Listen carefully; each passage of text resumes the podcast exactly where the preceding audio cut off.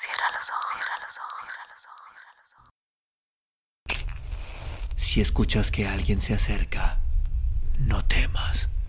Todo estará bien.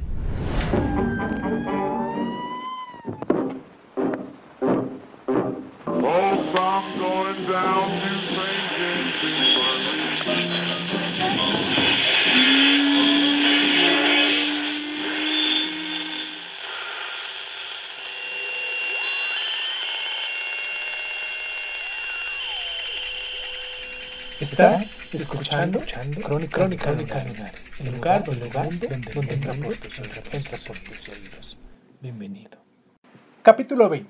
Cada vez más juntos. El mundo siempre ha estado desigualmente poblado, pero este desequilibrio se ha ido acrecentando progresivamente desde el comienzo de la, de la sedentarización, que generó la aparición de la agricultura y sobre todo desde el comienzo de las grandes civilizaciones.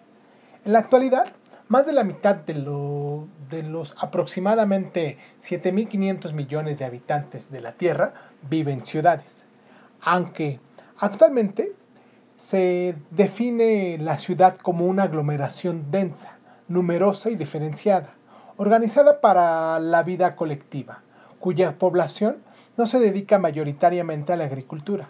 Su origen está relacionado directamente con las necesidades agrícolas. La ciudad colmena. Una de las más antiguas conocidas, Catalhuyuk, que se ha encontrado en el sur de la península de Anatolia. En ella, hace más de 800 años vivieron entre 5.000 y 10.000 personas en edificios construidos en adobe y madera, adosados unos a otros y a los que se accedía por el tejado. Prácticamente no tenían calles, ni plazas, ni espacios comunes, de tal modo que la ciudad formaba una masa compacta. Se atribuye a este original urbanismo un propósito defensivo. Repartidos por la ciudad aparecen 40 edificios, más bien habitaciones, a los que se le supone una buena función religiosa, decorados con brucaneros, ornamentos con forma de cabeza de buey, cuernos de bóvidos colocados en hileras, recipientes con formas de senos femeninos realizados en arcilla que contenían mandíbulas de jabalís o cráneos de buitres en su interior, o representaciones de mujeres en posición de dar a luz.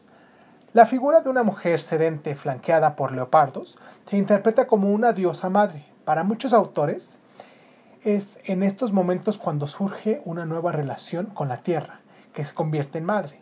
Hay por lo tanto que honrarla para que siga renovando y manteniendo los ciclos de vida.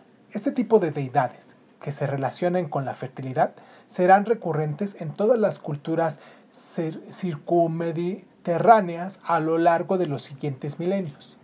También se han encontrado estatuillas femeninas en los silos de cereales, que podían servir como protectoras del grano.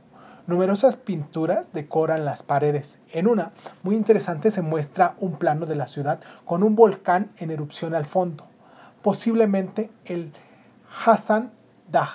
Además de las actividades agrícolas y ganaderas, en la ciudad tenían un comercio floreciente. Exportaban obsidiana, una roca volcánica de textura vítera que era apreciado tanto por su belleza como por los inmejorables filos que proporciona, que extraían de los volcanes del entorno y obtenían a cambio de conchas del Mediterráneo y pedernal de Siria. También producían excelentes tejidos, que se han encontrado sellos para estampar las telas, que han llegado hasta la actualidad gracias al clima seco de la región.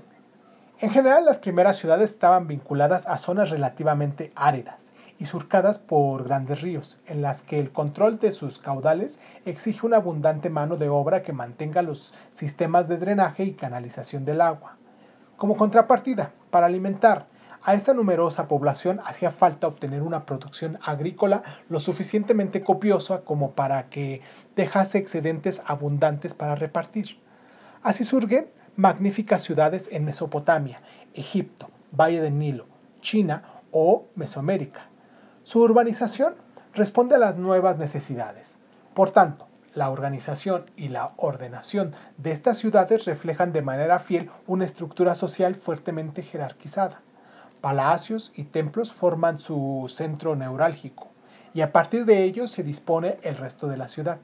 El poder suele estar vinculado al control de la naturaleza, reyes y sacerdotes, como interlocutores con las fuerzas sobrenaturales, son los responsables de la correcta sucesión de los ciclos de la naturaleza, de las buenas cosechas, de la llegada de las crecidas y de su adecuada administración.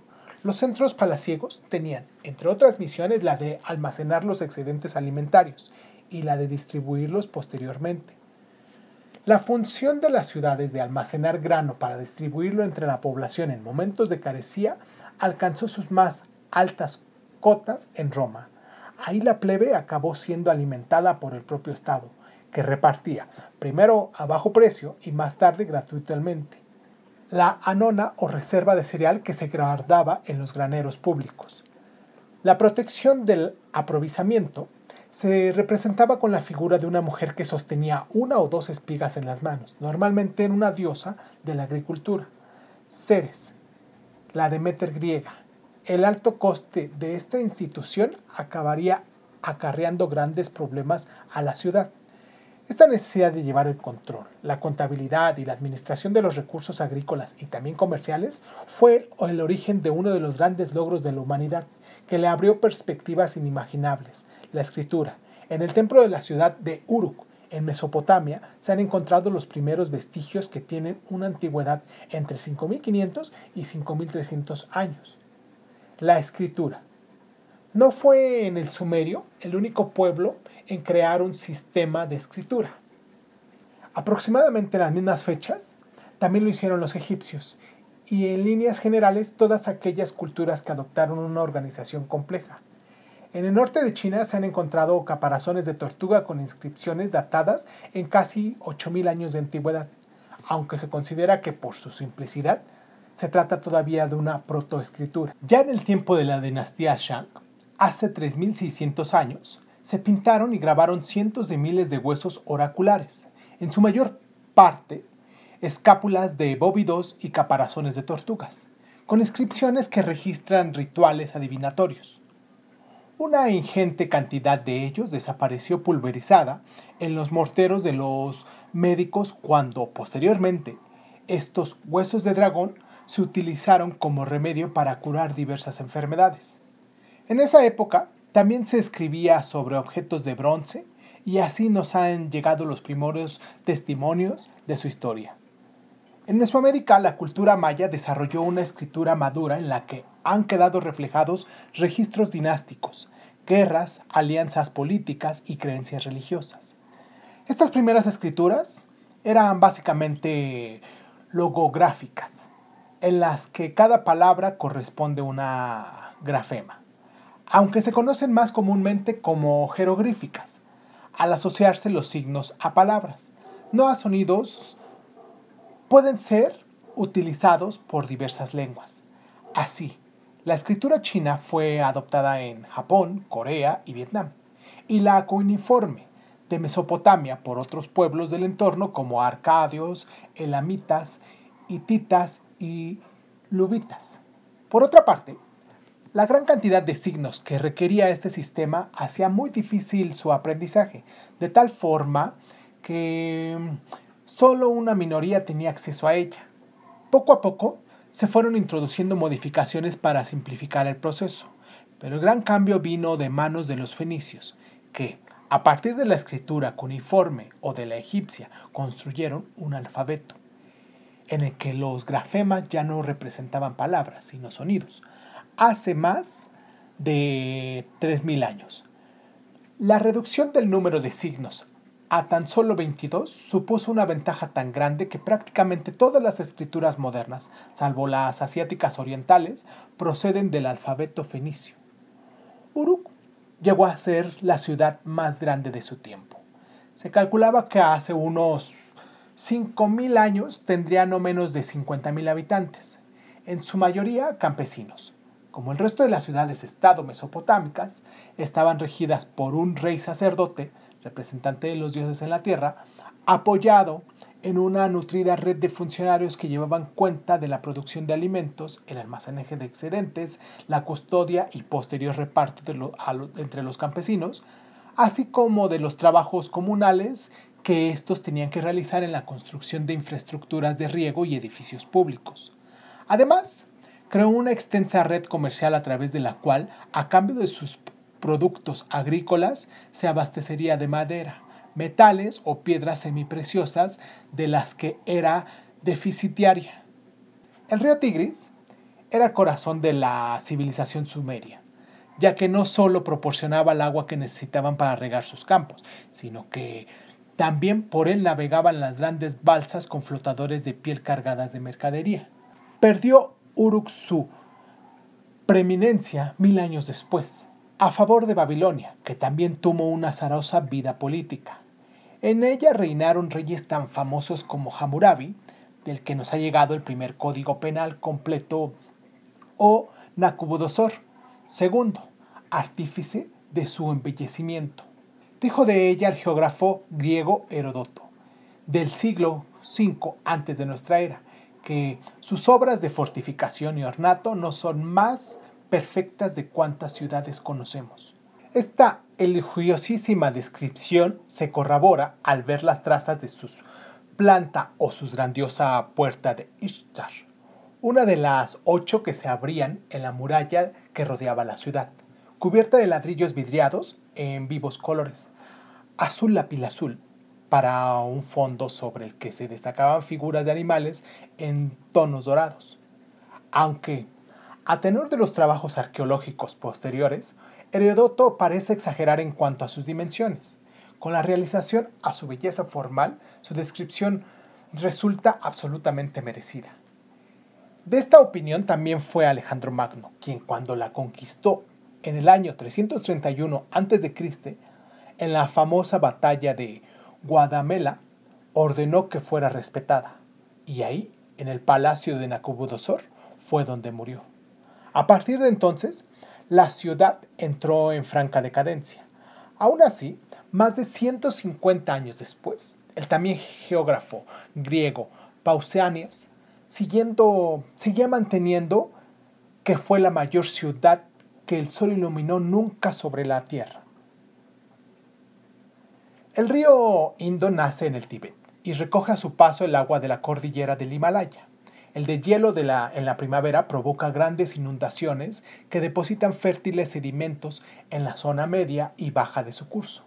Gracias a su inmenso potencial agrícola, en el Valle de Indo, hace unos 4.500 años se construyeron una serie de ciudades bien planeadas, que mantenían un activo comercio entre ellas y con las ciudades-estado de Mesopotamia.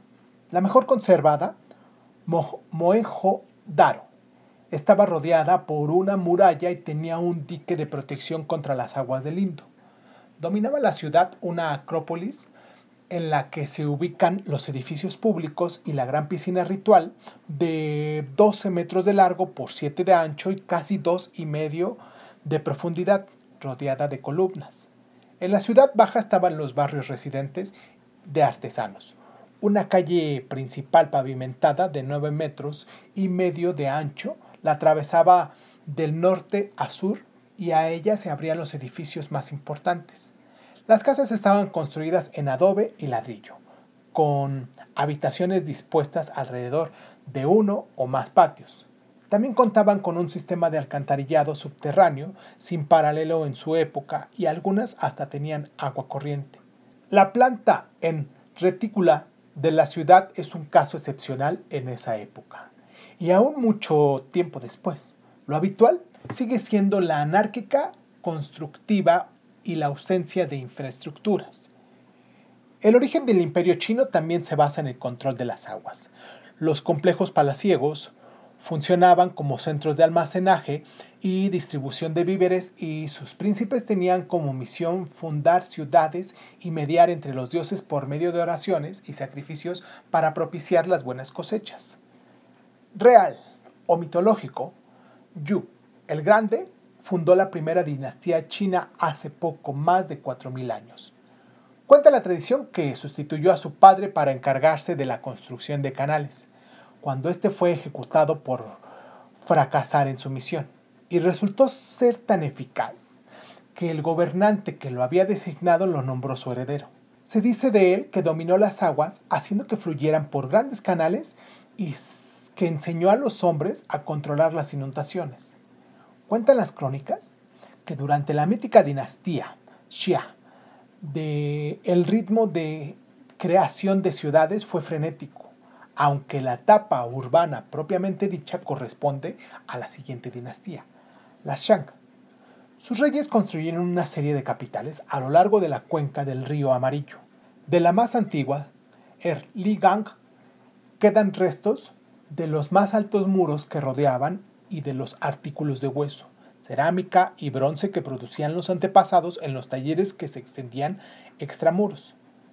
En la ciudad de Jin, capital de la dinastía Shang, hace unos 3.300 años quedan restos del palacio, del área de los templos de los ancestros y de una tumba de un miembro de la familia real con muy ricas ofrendas y más de 20.000 huesos oraculares.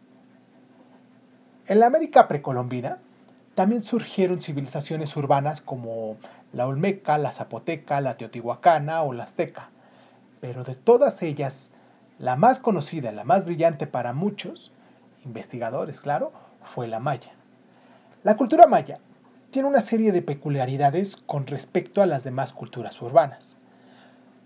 No trabajó los metales, ni usó la rueda, pero sobre todo se desarrolló en la selva y sus campesinos no estaban tan desarraigados, ya que seguían teniendo sus propios campos. Los mayas mantenían un sistema agrícola doble. Por un lado, los campesinos practicaban el sistema de roza y quema en pequeños campos itinerantes en los que plantaban maíz, chiles, frijoles o calabazas, destinados tanto al sustento familiar como al pago de tributos. Por otro lado, los mismos campesinos tenían que trabajar en parcelas dedicadas a una agricultura intensiva en las que se cultivaba el alimento de las clases dirigentes y de los productos comerciales como el cacao, tabaco, vainilla, hule, chile, algodón o copal. Un árbol que produce una resina que se utiliza a modo de incienso en las ceremonias religiosas. Los campesinos también tenían que trabajar en la construcción de edificios públicos y en las infraestructuras agrícolas que precisaban la agricultura intensa, como canales, sistemas de drenaje o terrazas. Toda esta información se controlaba desde la ciudad, sede de un poder político fuerte vinculado a la religión. El rey sacerdote ejercía un poder absoluto basado en la convicción del ser el garante de las buenas cosechas dirigía ceremonias de fertilidad en las que se oficiaba esparciendo semillas, y del orden cósmico a través de su conexión con los antepasados. Se comunicaba con ellos mediante estados de trance propiciados por ayunos, sangrías o digestión de drogas. Seguramente ayudaría mucho a los gobernantes el miedo de los campesinos a las represalias de sus vengativos dioses. Sirva como ejemplo el relato recogido en el Popol libro que recopila la cosmología y tradiciones mayas, en el que se cuenta lo que les ocurrió a los primeros hombres por no honrar a su creador. Y por esta razón fueron muertos, fueron anegados. Una resina abundante vino del cielo. El llamado Shekotkotbak llegó y les vació los ojos. Kamalotz vino a cortarles la cabeza. Y vino Balaham y les devoró las carnes. El Tucumbalam llegó también y les quebró y magulló los huesos y los nervios. Les molió y desmoronó los huesos. Otra constante en las primeras culturas urbanas es el interés por disciplinas como la astronomía o el cómputo del tiempo, tan necesarias para el correcto desarrollo de las prácticas agrícolas. Los calendarios realizados por sumerios, babilonios, egipcios o mayas son de una precisión sorprendente. El comercio también impuso el crecimiento de importantes ciudades, ya en puertos como la de los fenicias, Biblos, Tiros, Sidos, Cartago o Cádiz, ya en puntos estratégicos de las, de las rutas caravaneras como las míticas Damasco y Samarcanda, en la ruta de la seda.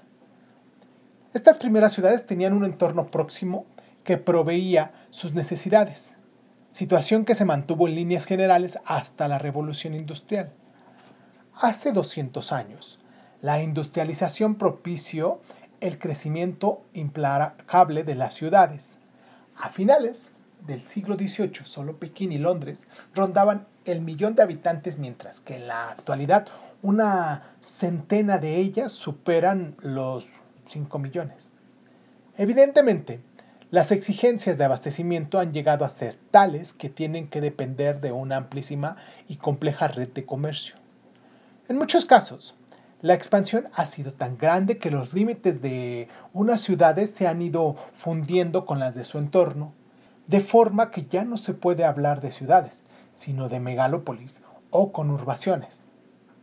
La más populosa de todas es Tokio, o más bien la aglomeración de Keijin, formada por Tokio, Yokohama y Kawasaki, que se acerca a los 36 millones de habitantes. Tokio tenía en 1895 medio millón de habitantes y 100 años después alcanzaba los 30 millones, a pesar de la voluntad del gobierno de frenar esa tendencia desde los años 70 y potenciar el crecimiento urbano en otras áreas. La despoblación del campo, la pérdida de terrazgo agrícola y el aumento de población han tenido como consecuencia que, en Japón, el grado de abastecimiento en productos agrícolas haya descendido en un 40% y que, por lo tanto, la mitad de los alimentos que necesita su población dependa del comercio exterior. Las ciudades africanas se cuentan entre las de mayor tasa de crecimiento del mundo, que corresponden sobre todo al éxodo rural pero también a una elevada tasa de natalidad y al descenso de la mortalidad. Aunque la media de la esperanza de vida no llega a los 50 años de edad, sí a esta coyuntura se le añade la inestabilidad política y la fragilidad económica endémicas, el resultado es que las ciudades crecen sin planificación, incapaces de asimilar este vertiginoso desarrollo, de manera que buena parte de la población se agolpa en barrios marginales sin infraestructura, servicios ni trabajo. Un buen ejemplo de esta situación es la antigua capital de Nigeria, Lagos, la segunda ciudad más poblada de África después del Cairo. Esta ciudad portuaria fue acaparando también en su alrededor buena parte de la actividad industrial y de los servicios. Así, en 50 años aumentó su población en 9 millones de habitantes, al pasar de los escasos 300.000 en 1950 a los 9 millones y medio en el 2007. En el 2015 ya habían sobrepasado los 30 millones de habitantes.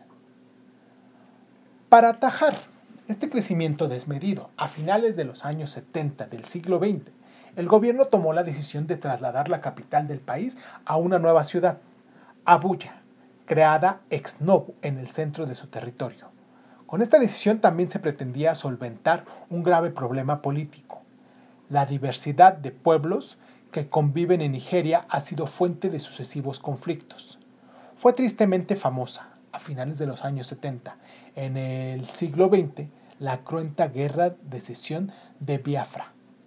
Pero quizás la confrontación de fondo más importante es la que existe entre los Hausa Fulani, pastores y musulmanes del norte, con los Yoruba, agricultores y cristianos del sur. Queda ver si los Ayuba responderán a tantas expectativas. El crecimiento de las ciudades parece, pues, imparable.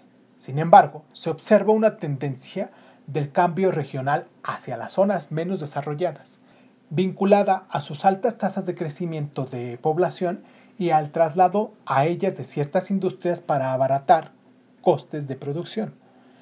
En 1950 Nueva York era la ciudad más grande del mundo, seguida por Tokio y Londres. En el año 2000 Tokio había pasado a ser la más poblada, seguida esta vez por la Ciudad de México y Sao Paulo. Según los datos más recientes, la ciudad conurbación más grande del mundo sigue siendo Tokio y parece ser que las que ocupan puestos más altos están en Asia, concretamente en China, Guangzhou, antiguo Cantón, y Shanghái, India, Nueva Delhi y Mumbai, o Indonesia, Yakarta. Los puertos comerciales, salvo el caso de Nueva Delhi, son los focos de mayor crecimiento.